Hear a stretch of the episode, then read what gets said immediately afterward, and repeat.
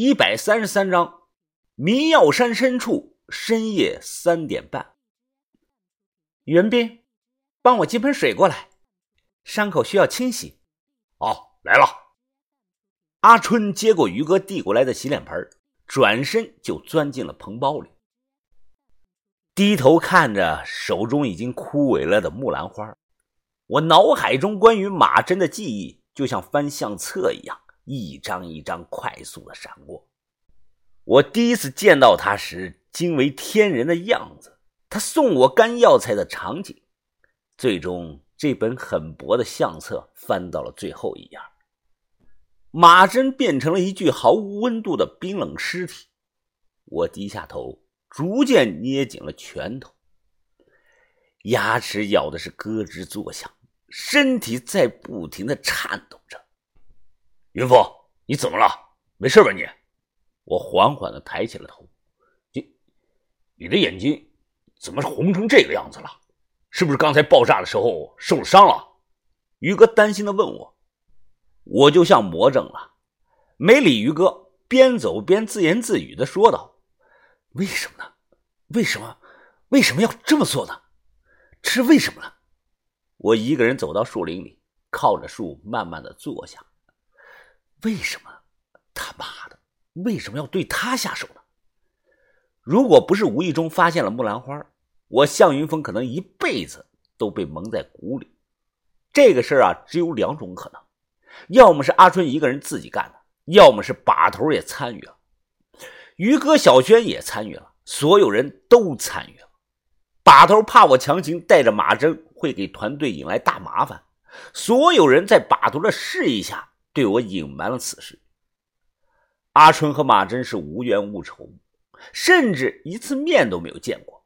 第一种情况的可能性是微乎其微，那么就剩下第二种可能：把头为了我和团队考虑，筹划下了手的。那天的时间正好，地点也正好，只有把头有这种谋划能力。为了找彪哥，我是先进的山。而把头他们也是晚到了一会儿，我甚至猜想他们是不是当时就住在了夏尔巴部落附近呢？联想到种种的一切，我心里百般的滋味啊！兄弟、女人、师傅，谁来告诉我我该怎么做呢？我强行的将一种冲动压抑了下来。哎呀，心不在焉的回到了营地，我在火堆旁坐一会儿。把头过来，坐到了我的身旁。怎么了？有心事啊？我没看把头，低头小声的说：“啊，没什么。”云峰啊，你跟着我也好多年了，我了解你为人的性格。你心里有什么事情就说出来，一切有我在。抬头看了眼鬓角斑白的把头，我到嘴的话又咽了回去。这几年走南闯北，我不再是小孩了，我也有自己的想法。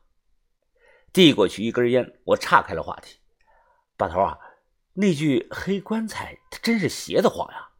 咱们接下来打算怎么干呀？”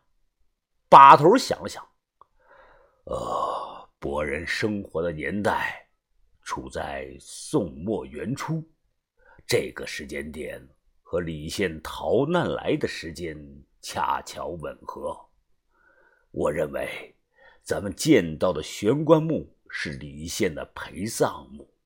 换句话说，棺材里的博人可能是当年给李现陪葬的土著。把头深深的看了眼周围的夜色，李现一定是埋在这里的某个地方，墓里有很多的珍宝。我能感觉到很近了。受到山里猴群的攻击，除了身手敏捷如猫的阿春，其他人或多或少都被猴子抓伤了。第二天，我把突破口放到了豆芽仔的身上，他最容易套出话来。哎，芽仔，昨天是你把猴群引过来的，你知不知道啊？哎呀，我靠，你小声点啊，疯子，让他们听见了，不得打死我呀！放心，我不说，没人知道。哎呀，疯子，这才是好兄弟嘛！哎，对了，鸭仔，前两天你们从康定出来进山，路上有没有停过呀？没停过呀，怎么了？哎，不对不对，哎，疯子，停了一晚。把头让我们在试验田老郭那里住了一晚。我皱起了眉头。那第二天你们一早就赶路了？豆芽仔挠了挠头，说我们下午才走的。我心里咯噔一下，仔细回想，时间能对上。马珍出事的那晚，把头在试验田住着。第二天，我在石楼上从日出坐到了日落。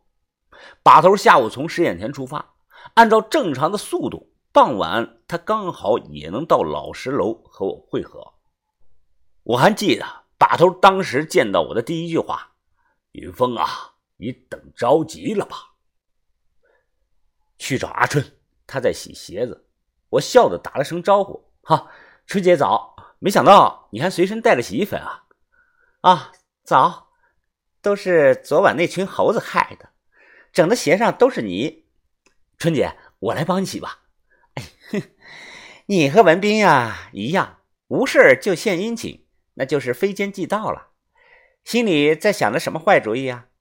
啊，没没没，我能有什么坏主意呢？春姐，你说这附近有没有弄路萨？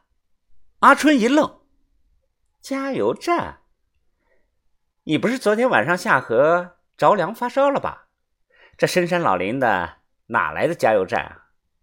哦啊，是我说错了。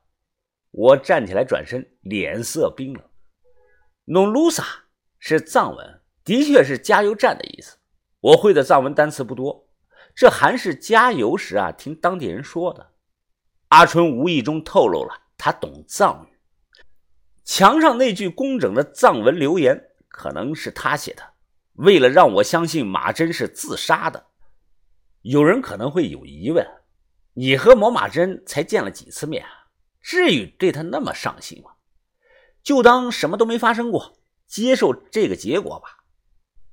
我不能接受，马珍不能像一只蚂蚁一样就这么死了。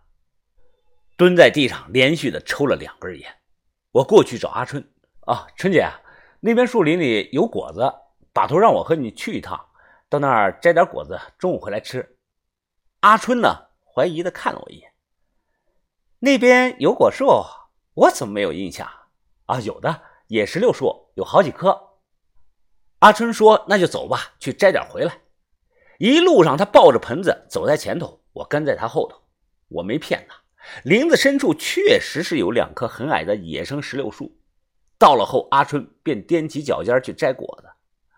站在他背后，我悄悄地掏出了刀。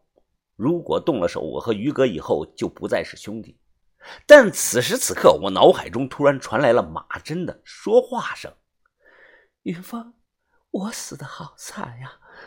你要替我报仇，动手杀了他，杀了他！”我怒声的说道：“把头怎么办啊？”马真的声音又在我的脑海中继续的说着：“全杀了，全杀了，一个不留。趁他们晚上睡觉后，全杀了。云芳，你不爱我了吗？你要为我报仇？”我眼睛渐渐的充血，变得通红。看着阿春的脖子，我高高的举起了手中的刀。恍惚中，我看到了马真一身白衣，全都是血。